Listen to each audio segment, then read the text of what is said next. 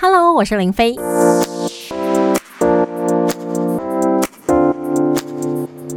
今天在我们节目当中呢，特别为您邀请好久没有跟我们连线的台湾应用心理学会理事长，也是 Podcast 哇塞心理学的主持人蔡宇哲蔡教授。Hello，教授早安。林飞早，各位听众朋友大家早，好久不见了。对呀，现在你都待在高雄，也不能出来录音了。对啊，所以我们要多多利用远端的方法来录音。哎，其实这真的是很方便啊，因为现在科技也发达，反正学生也都视讯上课，然后大家也是在家工作。可是闷在家里久了，我那天看到你的脸书上面有一篇文章，我就觉得说，哇，这研究也是太厉害了，马上就联络教授说，教授快点来我们节目当中分享这个心理研究，为什么在疫情期间我们关在家里久了，我们反而会变成正义魔人呢？对啊，因为这阵子啊，我一直在观察，这脸书上，在特别是在疫情期间啊，大家对别人的那一些道德的约束都非常的要求。哎，像比方说啊，我曾经在跑步的社团里面，就有人提出问题，就问说：哎，现在我如果去人少的地方，然后戴着口罩跑步，这样子可不可以？然后下面啊，就一堆推文跟一堆回文在指责他，说不行啊，现在就是没有必要就不可以外出啊，等等等等等等的，就大家都在骂那个人。可是如果疫情不是很严重的地区，不是像双北这样的话，我们有时候还是可以出去跑吧。我自己的也有戴口罩出去跑步，哎。对啊，所以我就在想到底对那些人什么是必要的？第一个，他找刚刚我们讲跑步那一个人啊，他找人少的地方，嗯，而且他戴着口罩跑步，嗯，而且他一个人跑步啊，你到底要要要求他，到底指责他什么？而且前几天啊，我看到澳洲，因为澳洲最近他也开始在封城，嗯，然后他们封城当中啊，他有几个除外的条件，哦，就是说在这几个条件当中，你是可以有限度外出的。然后它其中一个条件就是十人以下的外出运动，这也没什么，因为大家都在很空旷的地方跑。哎，说真的，我现在看到人多的地方，我也赶快想说，我换一另外一条路走吧。我不敢经过人多的地方啊。对啊，而且我们看现在大部分就是传染的，大部分都群聚，就是停在那边在聊天嘛，跑步一下子就咻就过去了。对对，所以所以我举举这个例子是想要跟大家分享，我最阵子就看到这一些，就大家就针对一些道德的伦理或者是规范，他会非常非常的吹毛求疵，所以我就觉得到底为什么？哦，所以啊，我就看到有一篇文献，诶，他还真的印证了我的这个想法。这个文献呢，它它的结论是说，如果你对疫情的焦虑程度越高，嗯，那你对别人的道德批判的程度就会越高。换句话说，你如果对疫情很焦虑、很焦虑的话，嗯，你就很容易变成正义魔人。就很担心说，你看你就是你就是破口，所以我们把每个人的那个标准都拉到很高，因为很担心那个破口就在你身边。不过呢，这个研究它还不只是这样哦，因为林飞，你刚刚讲的是说，那那些人是针对疫情这件事，对不对？对。哦，所以如果你焦虑的话，针对疫情这件事来指责，来变成正义魔人，这我们还可以理解。可是呢，他这个研究他做的是，你不只是疫情相关的哦，你跟疫情没有关系的，嗯，那一些道德的规范，它也会变得比较比较要求。比方说，他这个研究啊，他就去测量很多人对疫情的焦虑程度，嗯，还有去测量他对道德感批判的程度。那什么叫道德感批判的程度呢？它有几个面向。比方说，他有其中一个面向，他是测量忠诚度。嗯，那他忠诚度的问题是这么问的：他说有一个男性，他离开了他的家族企业，然后去他们的竞争对手的阵营。嗯，好，那他就问这样子的问题，然后问你说，你觉得这一个人的行为好或者是不好？哦，就就就让他评估几点量表这样子。对对。对啊，所以像这个道德问题，他是在评估忠诚度嘛，嗯，哦，就是他离开，他背叛了他的家族企业嘛，这个跟疫情也没有关系啊。可是大家就变得很 critical 嘛？对，好像这种忠诚度的，还有测量公平性的，测量你是不是友善的等等的，他们测量很多跟疫情没有关系的道德批判，嗯，他发现只要你对疫情的焦虑程度越高。你对这种道德感的批判就会越高换句话说，就真的是变成是一个正统的正义魔人啊！就不管是不是疫情啊，嗯反正别人就是要给我乖乖的做好，通通不可以给我做坏事。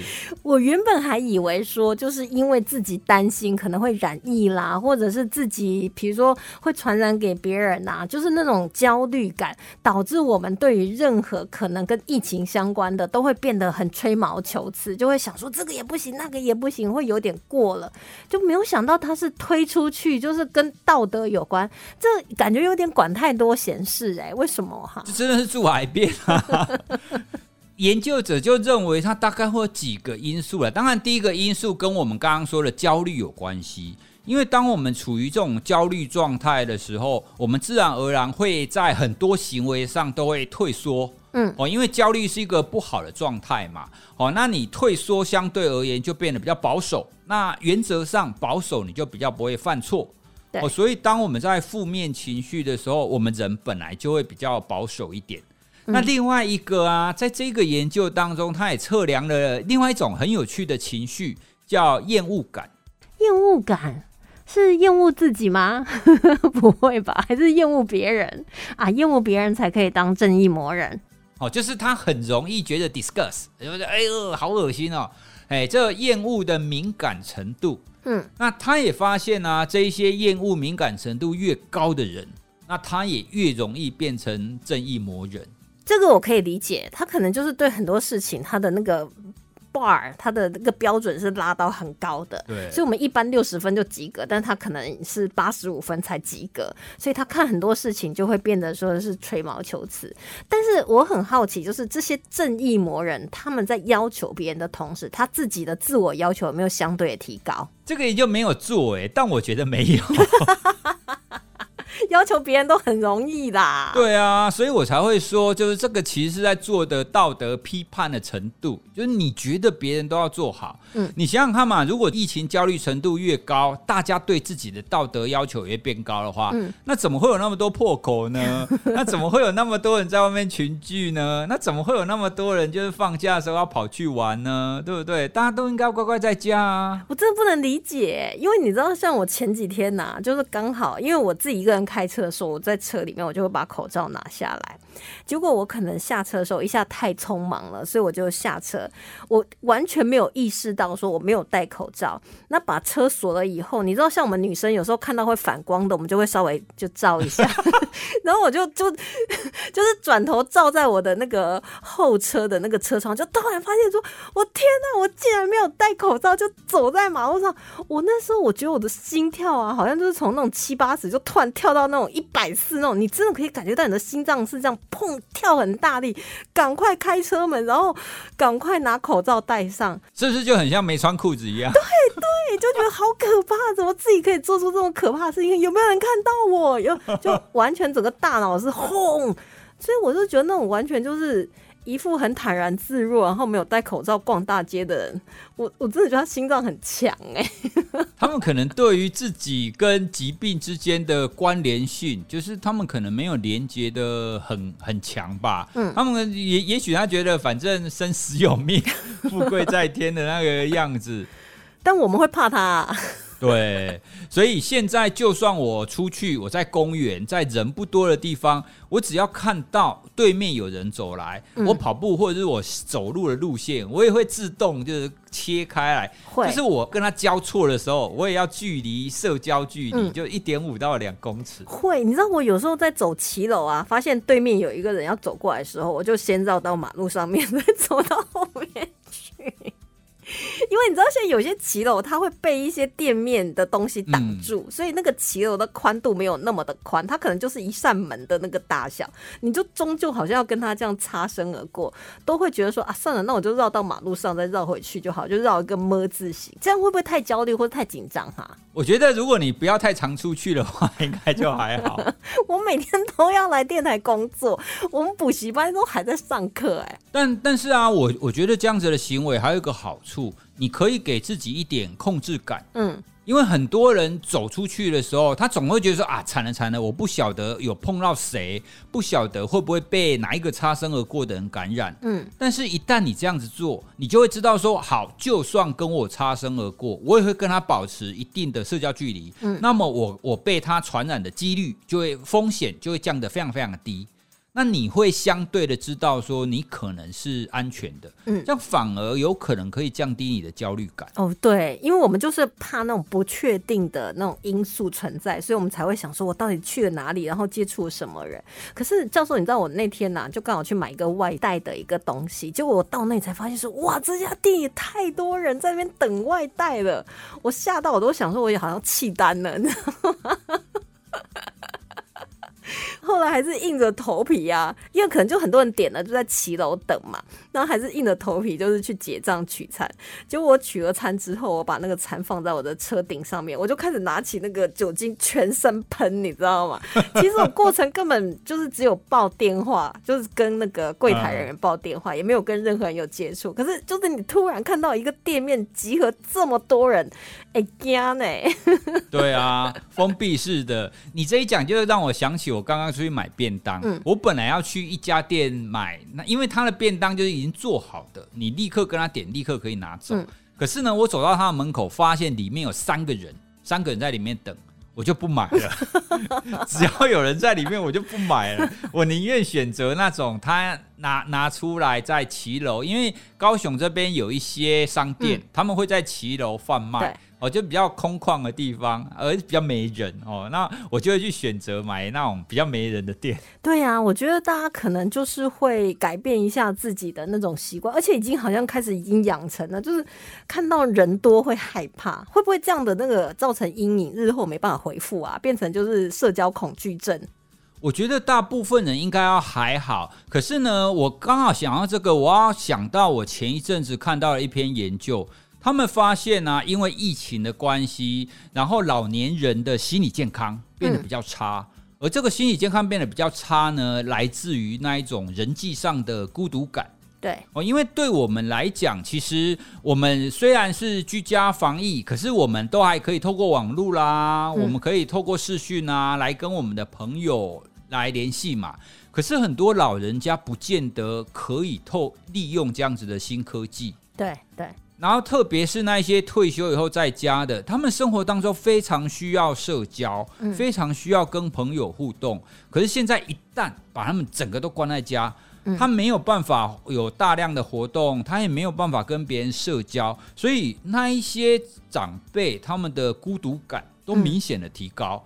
那我们就可以想象啊，你只要孤独感提高，对于心理健康的影响。一定会有很不好的、很负面的影响，忧郁程度会提高，焦虑程度会提高，睡眠会不好。嗯，哦，所以啊，国外的研究就发现，在疫情里面啊，特别是针对那一些长辈，哦，他们的确是有这样子的现象，因为隔离的关系，哈，所以孤独感提高，以至于心理健康啊、身体健康啊，都受到一点影响。对，而且因为可能他们就习惯那种家族的那种连结，那现在突然这个连结就断了，朋友之间什么都没有了。那像我们还可以用视讯，像我现在就是跟我爸妈都是用视讯，然后你就发现说，他们虽然不是很会用，但是教一教还是可以。对，就觉得聊胜于无，因为他们在屏东，我也没有办法回去看他们。我想说，我如果回屏东，我可能要做完快筛 才可以回去。你可能要隔离十四天才可以回来，现在不可能回去啦。我是想说，看看中秋节的时候有没有办法可以回去。对啊，希望那个时候就整个都疫情的情况就都已经可以降下来了。嗯，所以如果说我们有跟长辈是分开地方住的话，在这段期间呢，希望大家也就是多多打电话，多多视讯，就其实聊聊天，陪他说说话。或许因为有时候你可能会觉得说啊，就没事，干嘛打电话？那可是要注意一下他们的整个心理的状态，因为他们以前可能就是跟邻居啊、朋友串门子啊，去公园运动啊，现在完全都。完全不行了。其实那种孤独感反而可能也会影响到他的身体健康。对啊，所以我们要多体谅长辈这一种对新科技的不熟悉哦。所以如果我们是比较懂的话，就可以教一下哦，或者是由我们这边发起然后跟长辈们问候一下。你一天当中，你可能只有用用个三五分钟跟他们讲一下，但这样子对他们的这种孤独感的疏解，其实就有很大的帮助。嗯，如果他们发长辈图啊，或者是传一些奇怪的讯息，你也可以打电话跟他讲说，那个讯息是假的，不要再传了，不要很生气说，哦，可恶，这群主都不能退，好烦哦。对、换一个想法去想。